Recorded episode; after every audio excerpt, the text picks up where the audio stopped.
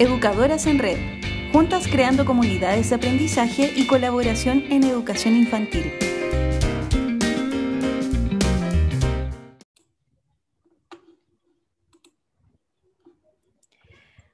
Hola, hola a todos y a todas las que nos escuchan el día de hoy. Tenemos un nuevo capítulo de Educadoras en Red, el podcast, sí, en esta segunda temporada. Em, tenemos muchas sorpresas, como ya lo mencioné en el primer capítulo de esta temporada. Y el día de hoy tenemos una, una entrevistada desde otra parte, ¿cierto?, del mundo, no es desde Chile. Así que pero antes, antes de, ir de lleno con la entrevistada, voy a comenzar con una frase a ver si nos vamos interiorizando para dónde va la temática del día de hoy. La frase dice así, Educar la mente sin educar al corazón no es educar en absoluto. Esto lo dijo Aristóteles hace mucho, mucho tiempo atrás. Entonces, ya pronunciada la frase, voy de lleno a presentar a la entrevistada del día de hoy.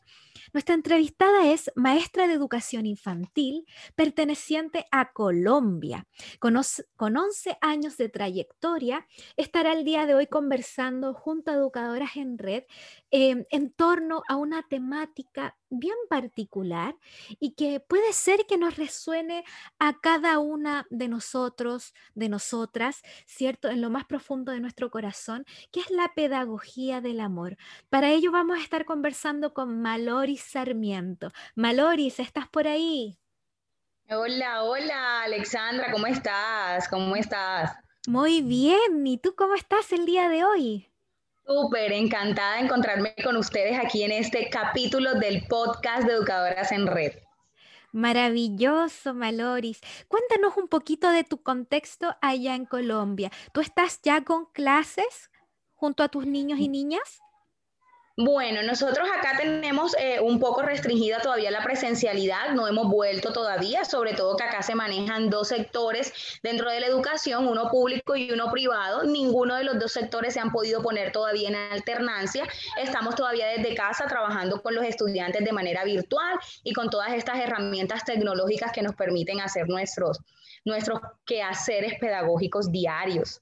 Por supuesto, se ha venido una ola de cambios tremenda, ya sea para la sociedad en general y principalmente para, para las escuelas, ¿cierto? La comunidad educativa, los docentes, los niños. Estamos viviendo cambios eh, tremendos en lo que acontece en nuestro quehacer em, como profesionales de la educación y principalmente a los niños y niñas, que, que debe ser complejo también porque hay una falta de interacción. ¿Cómo lo has visto tú con tus niños y niñas? Bueno, nosotros, pues la verdad, desde mi parte lo hemos visto bastante difícil, nos hemos reinventado cada día, nos hemos transformado, hemos tratado de agotar todos los recursos para que no se pierda el vínculo, ese vínculo hermoso que debe permanecer de escuela, de niños, profesores, ese mismo círculo que permite ese proceso de enseñanza-aprendizaje no lo podamos perder a través de una pantalla, muy a pesar de estar en la distancia. Para los niños ha sido difícil, pues para la población que tengo en general ha sido bastante complicado porque están acostumbrados a tener el contacto, a tener eh, ese afecto de la maestra, encontrar en la maestra también este, pues ese apoyo que de pronto no encuentran en casa, porque la población en la que encuentro son eh, pues hijos de padres que todos trabajan y que en casa no ven sino a la niñera. Entonces es demasiado difícil tener que decirles que los abandonábamos de pronto en la presencialidad, pero ahí vamos tratando de poner nuestro granito de arena, tratar de hacerles todo mucho más dinámico para que ellos sientan que a través de la pantalla nos tienen a nosotros también en calor. Por supuesto, y tú tocaste un tema sumamente importante que es la emocionalidad, la interacción, la socialización, ¿cierto? Con sus pares y con su maestra, sentir ese calorcito, esa calidez, ese acompañamiento que solo te lo da lo presencial, ¿cierto? Y que ahora eh, en esto de reinventarse, hemos tratado de buscar nuevas formas de conectar y, y y, hacer vínculo, ¿cierto? Porque una cosa es conectar y otra cosa es el vínculo que se da. Y de ahí vamos de lleno con lo que vamos a conversar el día de hoy, que es la pedagogía del amor, hablando de vínculos, ¿cierto? De emocionalidad. vamos de lleno entonces. Em, cuéntanos un poco, Maloris, eh, ¿de dónde proviene este concepto de pedagogía del amor? Ok, claro que sí. Bueno, te voy a hablar un poco pues del pensador, del creador, del que de pronto alzó la bandera en su momento para esta hermosa teoría o hermosa pedagogía que para mí ha sido pues como que lo mejor que he podido encontrar y es el señor filósofo y pensador brasilero Paulo Freire. Desde más o menos por allá 1990, 1991 pues se aproximaba todo su, su investigación muy aparte de todos los aportes que había hecho a la pedagogía crítica a la pedagogía autónoma, a la pedagogía del oprimido, él lanzó también este fundamento sobre la pedagogía del amor, donde él nos decía a partir de, algunos, eh, de algunas fundamentaciones eh, filosóficas que era la práctica del proceso en donde tenías que conocer y amar al ser humano, porque educar en sí ya era amor. Entonces, desde este punto de vista, desde esta partida de este eh, gran filósofo brasileño, pues parte de allí toda esta fundamentación filosófica, axiológica, ontológica y también psicológica que nos ayuda a nosotros a abordar esta temática para ponerla en práctica en todo lo que tiene que ver con nuestra pedagogía. Oye, qué, tremendo lo que nos comentas. Hablas de, de un autor pero reconocidísimo a nivel mundial, que es Paulo Freire, que tanto nos ha entregado como, como precursor, ¿cierto? Precursor de la pedagogía crítica. También está su libro, La pedagogía del oprimido. O sea, él también llama desde, desde todos sus... Eh, escritos, ¿cierto? Todas sus investigaciones y, también en su discurso a transformar las dinámicas que se dan entre las personas y sobre todo desde la escuela. Em, yo, yo en, algún momento te pregunté si, si esta pedagogía del amor eh, eh, en base a qué autor se daba, porque claro, tenemos a Paulo Freire que nos habla de la pedagogía crítica y la pedagogía del amor, pero también hay otros autores, por ejemplo, como José Martí desde Cuba, ¿cierto? Que habla también desde de la pedagogía de la ternura y que otros también mencionan como pedagogía del amor. Qué importante eh, realzar hoy en día que súper atingente a, estos filósofos, educadores y pensadores, como lo fue Pablo Freire, y, mm, esta herencia riquísima que nos da sobre todo a nosotros como docentes, de, transformar la educación en nombre del amor. Qué importante es eso. Y, mm, y para ir un poco más allá, eh, ¿De qué trata eh, en sus principios y fundamentos, así como eh, tips un poco más, más claros para que la gente que nos escucha pueda, pueda ir llevándolo quizás a sus propias prácticas pedagógicas y reconocerlo en ellos? Ok, ok. Eh, más o menos, bueno, las fundaciones, las fundamentaciones y las creaciones de esta teoría o de esta posición frente a la pedagogía y al modelo de enseñanza de nuestro pues pensador hoy traído en referencia, Paulo Freire, habla sobre una fundamentación desde lo filosófico de la siguiente manera. Pues nos habla de que la práctica educativa debe ser el proceso dinámico que fomente el diálogo, la comunicación entre los intervinientes en este proceso. Son los educandos y nosotros los educadores, fortaleciendo de esta manera, pues mediante el respeto de la dignidad humana. Solo desde ese momento podemos promover una verdadera formación humana a través de las actividades que nosotros como docentes le damos al estudiante con comprensión, con paciencia y con ternura. Pero desde una fundamentación axiológica, también este señor a partir del 2002 nos habla entonces de que la pedagogía del amor debe orientarse también en la formación del ser humano, pero sin dejar a, un lado los valores. Estos valores que le van a permitir a él interactuar en un contexto ya social a partir de el respeto, la tolerancia, la responsabilidad, la honestidad, facilitando de esta manera una adaptación correcta y concreta al mundo en el que se va a enfrentar el niño que posteriormente será un adulto, donde nosotros los docentes tenemos es que utilizar estrategias afectivas para que consoliden ese proceso cognitivo del estudiante a través de procedimientos actitudinales.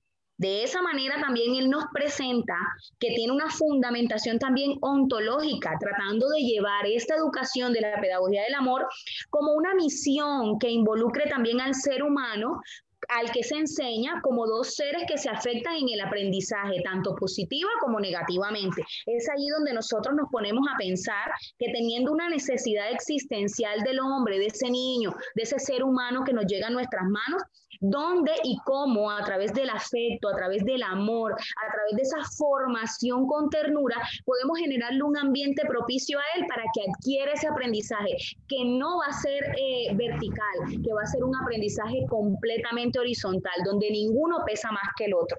Desde ese punto de vista, también podemos entender que psicológicamente estamos poniendo en práctica esta pedagogía del amor para encontrar entonces en la propia educación una forma de que el niño, de que ese ser humano pueda percibir su realidad social, donde él se crea, se sienta y se viva como un sujeto protagonista de su propia historia, donde él agarre, donde él sienta que él es el que puede mandar autónomamente y puede recibir esa enseñanza a través de nuestra pedagogía a través de nuestro amor, de nuestro cariño, en un ambiente escolar seguro y confiable, que es muy importante esas dos palabras. Luego así, de esa única manera podemos nosotros entonces entrar a poder utilizar esta pedagogía o esta metodología o esta teoría que nos da Paulo Freire para poder entender entonces que la educación del amor es importante cuando se mira desde el respeto hacia las limitaciones y dificultades de todos los educandos,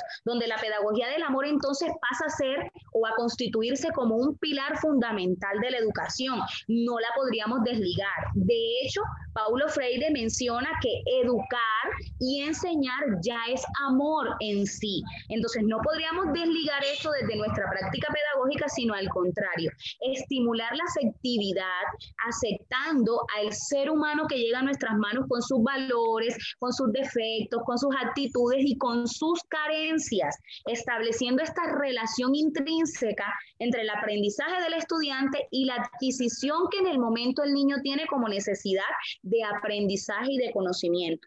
De esta manera, como para empezar, les puedo dejar entonces que podemos utilizar esta gran pedagogía del amor como la base para poder afrontar todos los retos que tienen las estrategias pedagógicas a utilizar. ¡Wow! Tremendo.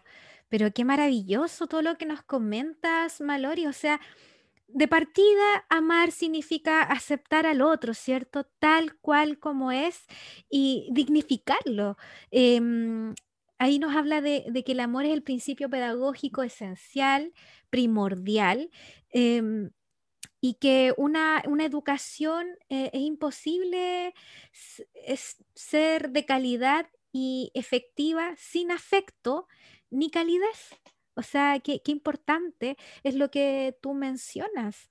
O sea, da lo mismo si tú eres un docente magnífico, te has graduado con honores, pero si careces de este principio pedagógico esencial como lo es el amor, de nada sirve hay, mucha información ahí que tú nos, brindaste. O sea, el amor genera confianza, em, seguridad, eh, el hecho de que eh, los niños y las niñas se sientan importantes en la escuela es primordial. Eh, el, el, trabajar el autoestima de los niños y niñas desde pequeños hace también hombres fuertes para más adelante. Em, ir un poquito, ya nos comentaste de lo que se basa, ¿cierto? Esta pedagogía del amor, cuáles son los principios que postula em, Paulo Freire desde la teoría, ¿cierto? los principios fundamentales que uno debe conocer sobre esta temática y llevarlo a la práctica. Por ejemplo, quizás algunos datos concretos para que quienes nos escuchan se vayan identificando, ¿cierto? En su quehacer, en sus prácticas pedagógicas. ¿De qué manera más concreta uno puede, estar, puede decir, sí, efectivamente, la pedagogía del amor la estoy llevando a cabo en mi quehacer? Claro que sí, claro que sí. Entendiendo todo esto que nos propone, pues nuestro pensador del día de hoy, Paulo Freire, y otros que tú has tocado que también son de gran importancia, pues llevándolo ya a la práctica pedagógica en sí, a la realidad, que es lo que a veces nos perturba un poco, saber cómo esto lo acomodo aquí para que me funcione y si de verdad me funciona, luego qué hago. Pues nosotras, pues aquí desde Colombia tenemos una no una dificultad, pero sí tenemos un gran compromiso como docentes de educadoras de infantiles porque nosotros venimos en una población, para nadie es un secreto que nosotros en Colombia también pues hemos pasado por flagelos muy difíciles, por cosas que también han dañado eh, mucho la infancia de los niños y cuando llegan a nuestras manos es deber de nosotros desde la planeación, desde la parte curricular, entender ese proceso pedagógico del niño como ser humano como ser humano integral. Entonces, llevándolo a la práctica como tal, pues nosotras personalmente Hacemos una planeación en donde lo primero es llegar al estudiante con una actividad dinamizadora en donde el importante y el protagonista siempre va a ser el niño. Nos ha funcionado a la perfección hacer una actividad, un juego a través de la pantalla, hacer meditación, hacer relajación, hacer conexión directa con el estudiante a través de una actividad antes de empezar a hablar de la teoría o la temática en especial, sea ciencias sociales, lenguaje, matemáticas o cualquier otra área en específico. Nosotros de esa manera podemos tocar el corazón, tocar la fibra del estudiante y vaya que nos ha funcionado. Tenemos niños que realmente no alcanzan a ver a sus padres ni una sola vez al día porque son hijos de médicos, son hijos de profesores también, solamente los cuidan las nanas y nosotros nos hemos encargado de llenar esos espacios a través de nuestra planeación pedagógica para brindarle a ellos. Nosotros tratamos que esa temática que le vamos a brindar a él, él le encuentre también una utilidad y que sienta que a través de esa utilidad que nosotros le damos en esa temática, a través de ese amor con que se la transmitimos, nosotros nos está importando ese ser, nos está importando qué hace él con esa temática, cómo la va a utilizar y a partir de ahí el estudiante ha comprendido que puede ser autónomo en su aprendizaje después que él se sienta amado, después que él se sienta seguro, después que él sienta que al encender la cámara e ingresar a una hora sincrónica con su docente, con su maestra de aula, él se va a sentir reconfortado y va a poder decir, salgo otra vez a mi realidad, pero con más valores, con más seguridad, con más confianza. A nosotros nos ha funcionado eso, realmente desde hace mucho tiempo lo tenemos también muy ligado a una filosofía institucional, por supuesto, a una filosofía que nosotros tenemos de acuerdo a la institución a la que pertenecemos, por ejemplo, en la que pertenezco yo, que es una congregación que son pues eh, hermanitas de los pobres de San Pedro Claver. Ellos también tienen muy, muy, muy de la mano a la filosofía mía personal, que es de la pedagogía del amor. Ellos tienen todo por amor, todo por Jesús.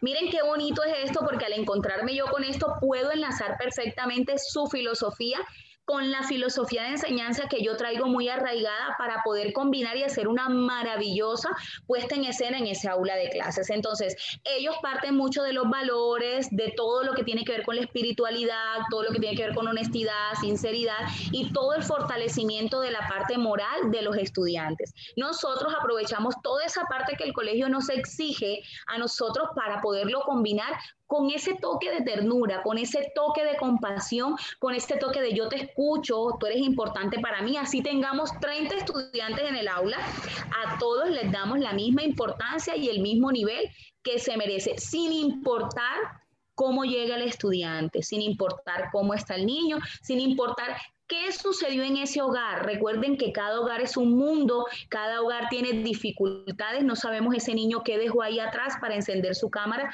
no sabemos si pudo dormir bien, si pudo alimentarse bien. Nosotros con nuestro amor sacamos sonrisas, reconfortamos. Me he llevado muchas sorpresas de niños que luego al terminar la clase me escriben o nos escriben a las demás colegas al decirnos que la manera en cómo nosotros enseñamos y le llegamos a ellos es como si estuvieran recibiendo un segundo amor, o sea, sienten verdaderamente la segunda, la segunda casa, la sienten en la escuela. Entonces, más o menos como para, para irte contextualizando cómo lo llevamos a la práctica, esta pedagogía del amor. No quiere decir que no se, que no se corrija, que no se evalúe, que no se tomen parámetros a seguir. Claro que sí lo hacemos, llevamos todo como lo hacen en todas las instituciones, pero también le damos importancia también a ese valor del ser, a ese valor del proceso del niño, eso que no lo podemos ver a simple vista con una prueba que hagamos, eso que no lo podemos ver a través de un número, no lo podemos contabilizar, pero que para nosotros es esencial. Claro, y ahí tú tocas un punto importante también, que es que el contexto en el que tú te desenvuelves al momento de educar también favorece este tipo de prácticas e interacciones. Tú me hablas de que, de que mm, el lugar también tiene una filosofía más o menos parecida a la tuya y tú también tienes la libertad de poder llevarla a cabo.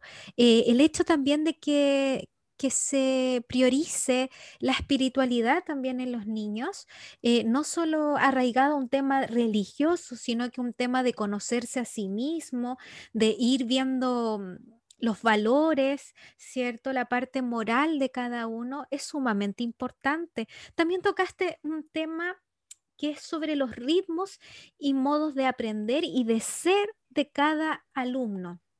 Mencionaste eh, que cada casa también es un mundo, o sea, hay un respeto por esa diversidad y, y también yo creo que esperanza, porque todo lo que mencionas también hace que este, este mundo, esta sociedad y principalmente la escuela vaya hacia un camino hacia la paz, que es lo que tanto nos falta como, como mundo el día de hoy.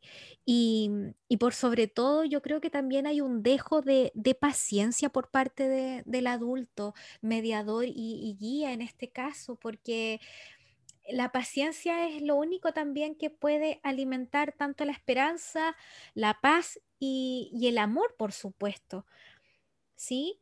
Eh, una persona para ser paciente tiene que tener su corazón en paz y, dar esa tranquilidad al otro. O sea, no es solamente hacer por hacer, porque claro, esta pedagogía es bonita, em, en lo teórico es precioso, pero también va en una visualización del adulto mediador, ¿o no? Claro que sí, claro que sí. Es muy importante eso que tú acabas de tocar porque también es, es el hecho de, de, sentirte tú bien también como adulto y como tú lo dices, de tener tu corazón también en paz, de ir tratando de formarte como ser humano primero para poder tú llegarle a ese ser humano en formación que te llega a tus manos.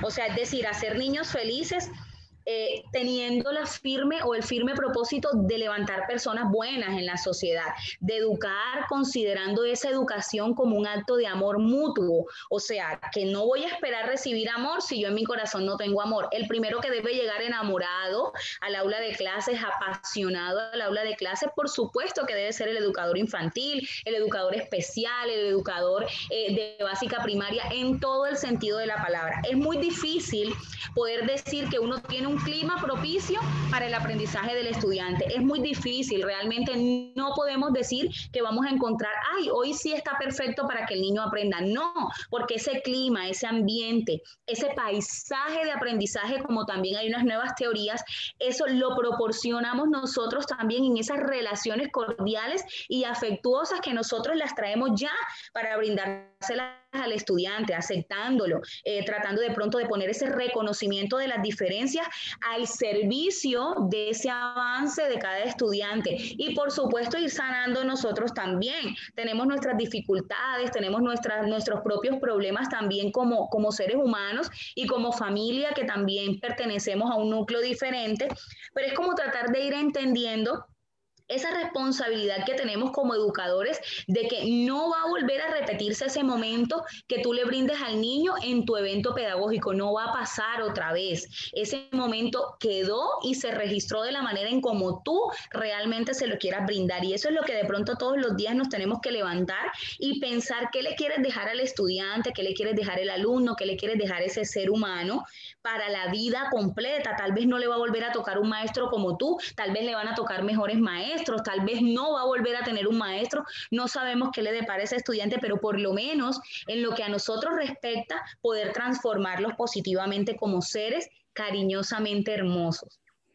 Sí, y, sabes que me gustó mucho lo, lo, que mencionaste de que la ternura y el amor no es solo como dejarlo ser y porque sí, sino que también habla de un compromiso, una responsabilidad y una exigencia. O sea, hay esfuerzo, crítica permanente, dedicación eh, por parte del adulto hacia, hacia los niños también. No es una cosa de dejarlos ser y, y, que hagan lo que quieran. O sea, también el amor y la ternura habla, habla de ciertos parámetros, la responsabilidad del adulto como mediador y agente de cambio y, el, y tener consciente como adulto el impacto que uno puede ocasionar en el otro y principalmente en la niñez. Hablas también de sanar y esto eh, cuando los adultos están en proceso de, sanación, sanaron, están en paz, pueden otorgar también un, clima de bienestar al otro. Y hablando de esto, ¿cómo, cómo ustedes trabajan o principalmente tú en este caso, que eres la portavoz también de, esta pedagogía, ¿cómo lo trabajas con la familia? ¿Cómo, ¿Cómo has hecho llegar esta pedagogía de la ternura o del amor a las familias?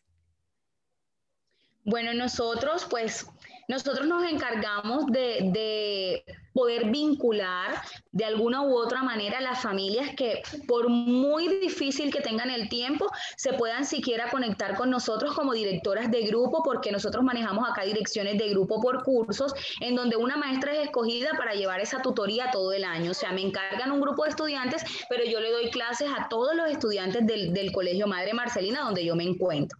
Entonces, nosotros hacemos ese vínculo, ese, ese contacto constante con el padre de familia, rindiéndole también algún reporte y también sensibilizando a través de todas, todas, todas las fechas que podemos encontrar como pretexto para poder llegar a ellos. Me explico. Eh, nosotros acá pues vivimos todo el tiempo de cuaresma, el tiempo de reflexión para esperar la muerte y la resurrección de nuestro Señor Jesucristo. Eso lo tomamos como un gran pretexto para poder enviar un buen mensaje, un buen video, poder ponerles retos a ellos dentro del hogar, abraza a quien más quieres, dile una palabra hermosa a quien más quiere, hazle una carta a tu hijo, déjasela encima del computador, del portátil, o sea, incitamos de alguna u otra manera nosotros como educadores detrás de bambalinas, por decirlo de alguna manera, sin que el estudiante sepa esta, esta constante comunicación que nosotros tenemos con ellos, aún sabiendo que ellos tienen de pronto escasos tiempos de calidad con sus hijos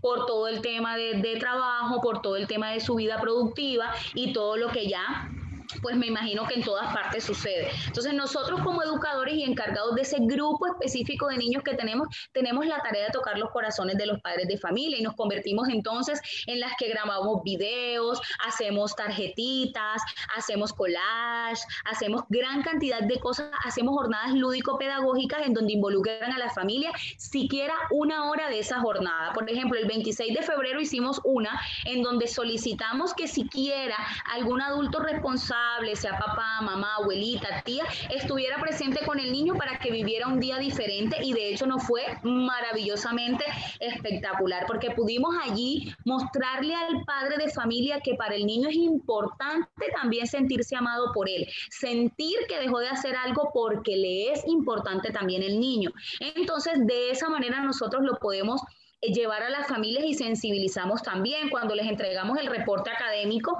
primero hacemos también una sensibilización de todas esas cualidades hermosas que encontramos en sus hijos primero y les hacemos entender que una nota no define al estudiante, que una nota no define quién es X niño o Y niño. Entonces le hacemos entender también a él de una u otra manera que la esencia del ser humano va mucho más allá de quien ocupó el primer lugar o el segundo lugar o el tercer lugar. Para nosotros son un todo completo, son un compuesto de muchas, muchas, muchas cosas que cada uno es un engranaje que si falla una, pues estamos fallando en las demás. Y de esa manera pues nos hemos involucrado y nos ha funcionado. Son papás ausentes en el hogar porque no están para el proceso de los niños. Nosotros reemplazamos esa parte que ellos no están, pero son presentes en el proceso como tal general de los estudiantes. Entonces nos sentimos de pronto por ese lado un poco satisfechos y no nos cansamos. La meta de nosotros es todo por amor, todo por Jesús y ver en el rostro de los demás también el rostro de Jesús. No nos cansamos,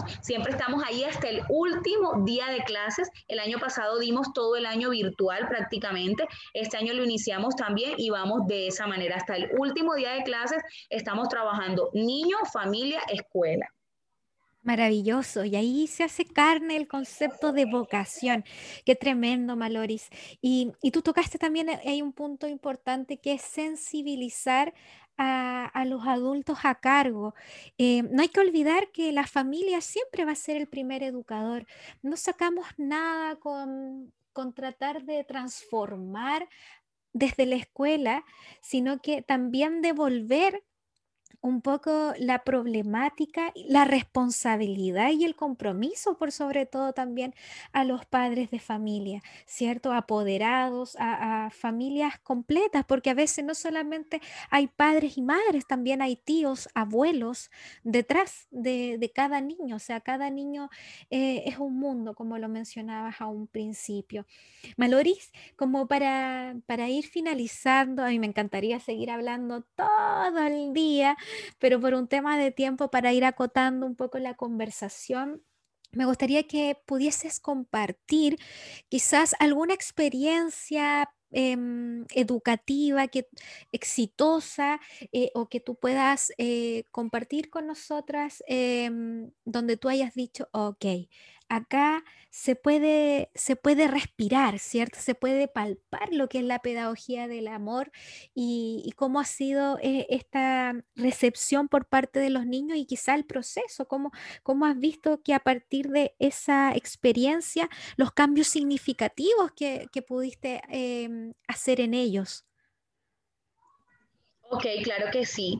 Afortunadamente le doy muchas gracias a Dios que me ha colocado de pronto en lugares en donde eh, sí se ha podido transformar, sí de pronto he podido lograr pequeños cambios, pues específicamente en un año pasado que me tocó un grado en donde tenía un niño que tenía una dificultad marcada cognitiva y motora este niño eh, realmente era demasiado complicado todo el proceso que había tenido antes de llegar a manos de nosotros en la institución.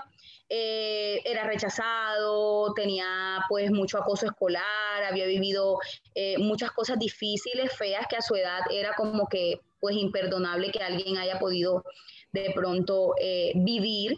Y me encargué de que los compañeritos que lo recibían en ese momento fuera tan grande el amor que le tuviesen a él en ese momento que le colocaran todas sus condiciones que en ese momento no le permitían aprender a favor de él. Me explico. Él era un poco, eh, se le dificultaba escribir, pues la motricidad fina la tenía bastante atrofiada, su tono muscular, todo lo demás. Pues lo esperábamos lo apoyábamos, le decían palabras de aliento, tratábamos de que él sintiera que tenía calidez dentro de sus compañeritos y todos, todos, todos en lo absoluto lo ayudaban. Antes de que se iniciara todo este proceso de sensibilización con los estudiantes por parte mía, a través de videos, a través de experiencias de otras personas que nosotros aquí en Colombia tenemos muy referenciadas, de personas que han vivido y han sufrido cosas de pronto en, en la escuela y que han podido salir adelante, pues traté de enseñarles que nosotros también podemos cambiar ciertas cosas y que en la mente también tenemos un poder muy grande y es el yo sí puedo. Entonces, a través de la repetición, a través también de que te lo creas, de que al niño tú le consideres, de que es importante la palabra también que sale de su boca, la expresión que sale de su boca, puedes cambiar todo el entorno. Esto lo logré en este grado, esto lo logré en este momento con este niño, el cual era frustrado cada cinco minutos porque no podía lograr algo, porque él sabía que estaba muy por debajo del nivel de sus compañeros y sin embargo nosotros logramos en dos meses y medio aproximadamente lograr revertir todo eso. No la, el daño que él tenía en su proceso porque necesitaba terapias interdisciplinares, necesitaba todo un proceso que le brindamos, pero que sí desde su mente y desde su posición de valor como ser humano todos sus compañeros y sus pares iguales, bueno, le pudieron proporcionar. Un niño que pudo volver a sonreír, un niño que era lleno de agradecimiento y que no tuvo más episodios de frustración o por lo menos no tan repetitivos al momento de encontrarse con un, eh, con un evento el cual él no pudiera desarrollar, sino por el contrario, voy a relajarme, voy a respirar profundo, yo sí puedo, maestra, espérame un momento, ya lo voy a lograr, lo voy a volver a repetir, ayúdame a borrar, vuélveme a explicar o se dirige a algún compañerito para que el compañero le explicara y todos todos estaban en la disposición de hacerlo porque se sembró ese amor y respeto por el compañero que lo único que nos hace a nosotros iguales es que somos diferentes. Ese es un lema que también tenemos mucho en nuestra comunidad y que yo lo recalco siempre, siempre, siempre, siempre a todos mis estudiantes, que lo único que a nosotros nos hace iguales es que somos diferentes y que ahí es donde está también el disfrute de la vida y el aporte que nosotros hacemos por este paso que tenemos aquí en la tierra. Maravillosa experiencia, Maloris, la que nos acabas de, comentar. Eh, es sumamente importante eso que mencionabas, que las palabras crean realidad. Y es sumamente importante eso y, todo el cambio que es sumamente inspirador lo que nos cuentas. Em, Espero que, esta experiencia eh, empape los corazones de, todo o todo aquel que nos escuche el día de hoy. Em, agradecida, agradecida Maloris de tenerte el día de hoy por todo lo que nos entregaste, tanto en experiencia como, como toda esta información de la pedagogía del amor. Sin duda, eh, con lo que nos comentaste, se hizo carne, ¿cierto? Se, concretizó. Todo lo que mencionaste en teoría se concretizó con esta experiencia y que nos da una pequeña luz de esperanza, porque yo creo que eso también es la pedagogía del amor, el ver esperanza em, en un camino hacia la paz donde la diversidad eh, se ve, se disfruta se palpa, se vive, se goza y, podamos ver en esta diversidad también eh, la riqueza tremenda que tenemos como ser humano, cada uno de, todos nosotros. Eh, muchas gracias, Maloris. Vamos a ir finalizando esta entrevista, este diálogo profundo eh, y hermoso también que, se dio el día de hoy. Y mm, antes de, despedirte, me gustaría que, que pudieses pudiésemos finalizar eh, en una sola palabra, Maloris. ¿Qué es para ti educar? Bueno, para mí educar la encierro completamente, completamente en el acto de amar.